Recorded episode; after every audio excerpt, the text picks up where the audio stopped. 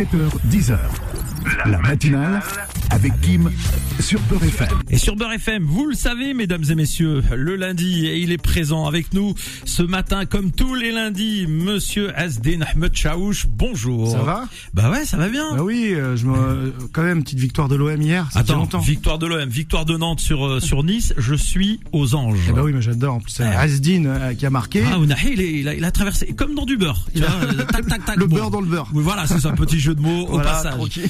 Ça va, Asdin Bah oui, ça va. Alors, ça on a va. beaucoup d'invités ce matin, Oui. ça va être exceptionnel. Oui, c'est un grand kawa spécial aujourd'hui. J'ai j'ai deux invités, une fois les pas coutumes comme on dit, un témoignage inédit euh, tout à l'heure sur une affaire qui nous a tous émus.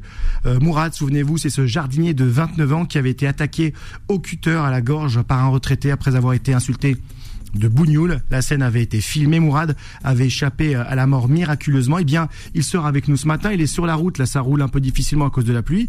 Et on est très, très heureux de le recevoir pour écouter son témoignage. Mais avant, un kawa sans filtre avec on peut dire la, patronne des députés euh, insoumis, celle qui a succédé à Jean-Luc Mélenchon, Mathilde Panot.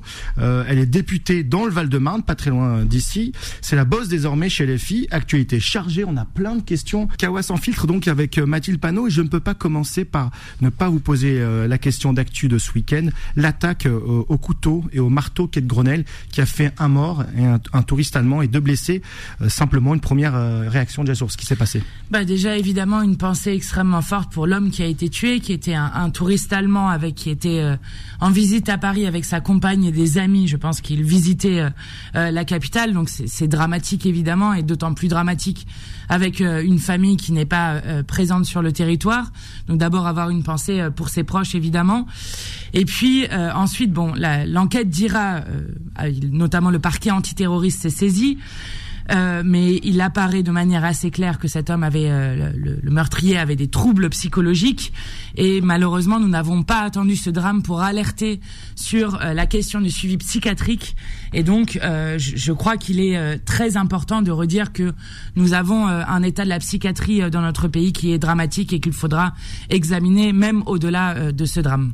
Justement, vous avez mis le, point là où j'aimerais vous amener, c'est l'auteur des faits serait atteint donc de troubles psychiatriques, mais cette attaque est tout de même considérée comme un attentat, car c'est le parquet antiterroriste, vous l'avez dit, hein, qui s'est saisi de l'enquête. Alors comment placer le curseur? À partir de quand c'est un attentat? Et à partir de quand c'est un acte isolé d'un fou au sens médical du terme? Alors ça, c'est toujours une question compliquée. C'est une question qui sera euh, euh, déterminée notamment par la justice pour savoir si euh, l'auteur est responsable ou pas de ces faits. C'est ce qui devra être déterminé euh, euh, au moment de l'enquête et, et du procès. Euh, mais mais c'est évidemment des choses qui sont qui sont difficiles à, à, à décorréler. Vous avez d'un côté des paroles qui sont euh, qui sont prononcées, notamment une vidéo qui a été faite par l'auteur euh, des faits, qui attesterait plutôt euh, d'un acte terroriste qui aurait été euh, euh, fait par, par fait par cet homme, et de l'autre côté des troubles psychiatriques sévères. Bon, qui euh, eux euh, euh, diraient plutôt que vous avez quelqu'un qui euh, n'est pas responsable de ses actions. En tout cas, je, je, je le dis quand même avec force parce que ça fait plusieurs fois qu'on a des drames comme ça euh, sur lequel il y a euh, des, des, des problèmes psychiatriques profonds. Alors tous les gens qui ont des suivis psychiatriques ne sont pas dangereux, je veux quand même dire le dire. oui. Oui, Ouais. non, mais je veux, je veux quand même le dire. Euh, mais en tout cas, l'état de la psychiatrie sur lequel les soignants nous alertent depuis des années et qui est avec l'hôpital public un secteur qui s'effondre est un sujet Et d'inquiétude pour le suite. sentiment que pour l'extrême droite, par exemple, le, le côté euh, aspect psychiatrique euh, doit pas rentrer en compte. Alors, bah, l'extrême droite se rue sur des faits divers euh, qu'elle essaye de monter en épingle pour attester ce qu'elle veut faire, c'est-à-dire essayer de faire croire que dans notre pays, il faudrait avoir un nouveau choc des civilisations euh, et euh, refaire une sorte de guerre de guerre interne euh, au pays, ce sur quoi nous, nous nous opposerons euh, à tout moment. Il y a plusieurs choses. Par exemple, l'extrême droite n'a pas parlé de ce qui s'est passé le 3 novembre dans le Val-de-Marne, où vous avez un enfant de 7 ans qui a été retrouvé dans un sac poubelle, tué par son babysitter qui probablement lui aussi a des troubles psychiatriques très forts et qui n'avait pas le prénom à consonance étranger qui euh, les, les arrangeait pour pouvoir euh, euh, faire leur, leur beurre Vous sur une quoi, situation dramatique.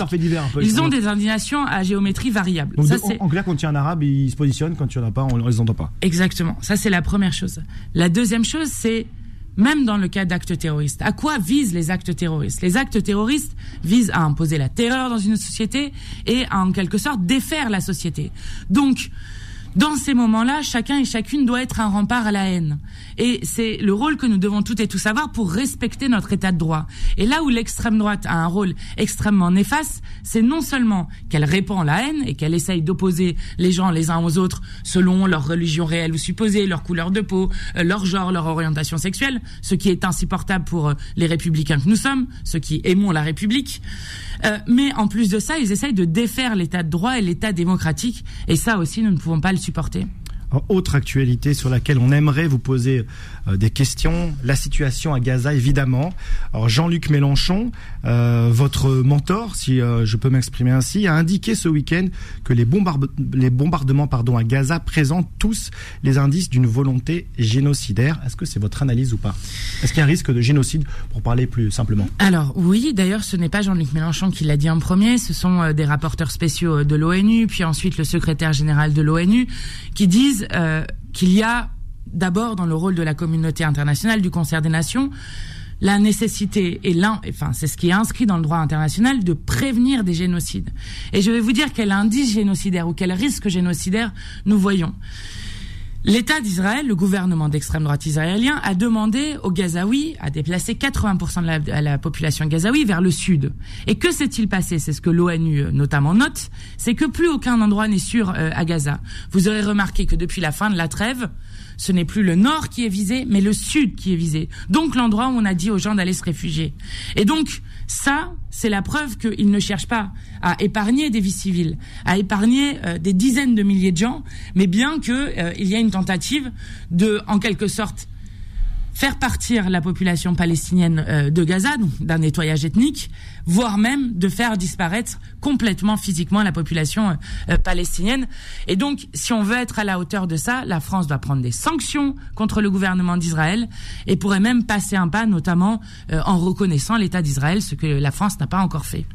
Alors justement, je vous écoute, ça a l'air, ça a l'air évident, mais c'est pas le cas. J'ai l'impression de tout le monde, notamment de, tous les journalistes. Il y a eu une, euh, passe d'armes entre Routel Krief et Emmanuel Bompard, votre collègue député des, Bouches-du-Rhône. Euh, et Jean-Luc Mélenchon euh, l'a soutenu par tweet. Et là, flot d'accusations ou de soupçons d'antisémitisme à l'égard de Jean-Luc Mélenchon. il se retrouve une nouvelle fois dans la polémique. Comment sur ce sujet retrouver une parole, je dirais, apaisé, crédible? Alors, d'abord, il y, a une question de deux poids, deux mesures qui sont faites constamment. Il y a des vrais antisémites dans ce pays.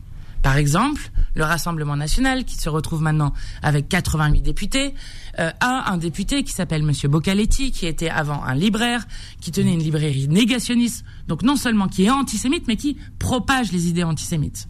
Vous avez Monsieur Zemmour, qui répète sans cesse que l'islam ne serait pas compatible avec la République française, et euh, qui avait dit à l'époque que euh, le Pétain était le sauveur des Juifs, ce qui est là aussi complètement négationniste. Ça avait été condamné quand même cette phrase. Exactement. D'ailleurs, Monsieur, Monsieur Zemmour a été condamné à de plusieurs reprises, comme d'ailleurs Monsieur Jean-Marie Marie Le Pen sur euh, des questions d'antisémitisme et d'appel à la haine euh, et d'appel à la haine. Donc il y a de vrais antisémites. Mhm. Et je crois que dans ce pays, dans une démocratie, on peut encore critiquer, discuter le travail de journalistes. Il faut relire Bourdieu sur cette question qui disait euh, euh, les journalistes dominent tout. Ils sont plus susceptibles euh, que des prêtres, plus susceptibles que des professeurs, plus susceptibles. On ne pourrait pas parler de leur travail. Si on peut parler de leur travail. Et je dois dire qu'il y a parfois un système médiatique avec certains journalistes qui sont en première ligne pour pointer ici ou là certains de nos concitoyens qui sont de confession musulmane.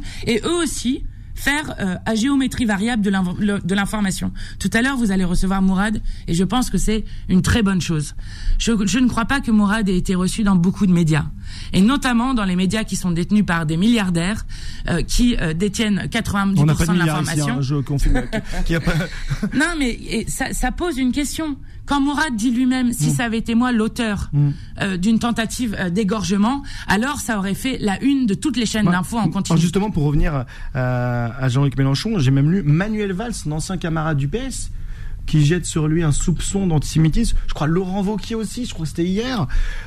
c'est fou ça. on, on, associe à LFI parfois l'accusation d'antisémitisme. Ça doit être terrible quand on est un parti de gauche. C'est extrêmement infamant, euh, effectivement. C'est quelque chose euh, qu'on voit dans plusieurs pays du monde qui est euh, utilisé contre les leaders progressistes. Mais je le dis, moi je suis fier d'avoir à tout moment parler la langue du droit international, parler de la même manière euh, que l'ONU. Je suis fier euh, d'avoir considéré à tout moment là aussi, et ce n'est pas le cas de tout le monde, qu'une vie humaine valait une autre vie humaine. Et euh, je le disais, aujourd'hui nous sommes le 4 décembre. Il y a 9 ans exactement, le 2 décembre, l'Assemblée nationale invitait le gouvernement, exhortait le gouvernement à reconnaître l'État palestinien. Il y a 138 États, donc 70% des États dans le monde qui reconnaissent l'État palestinien. Et je crois que la France maintenant à le faire. Je ne vois pas ce qui l'empêche, qui permettrait de réaffirmer à la fois euh, le droit international, de relancer le processus de paix et qui serait la meilleure garantie de paix et de sécurité pour le peuple israélien et pour le peuple palestinien. Autre sujet brûlant, quelques mots sur euh, un sujet qui nous passionne ici, c'est la loi immigration actuellement en discussion à l'Assemblée. Alors la gauche, on sent que vous avez perdu la bataille. Toutes les concessions, quasiment, sont des cadeaux euh, faits à la droite, que ce soit au Sénat et là, euh, lors des premières euh, discussions en commission, la gauche a perdu. Ça y est, c'est fini la guerre des idées.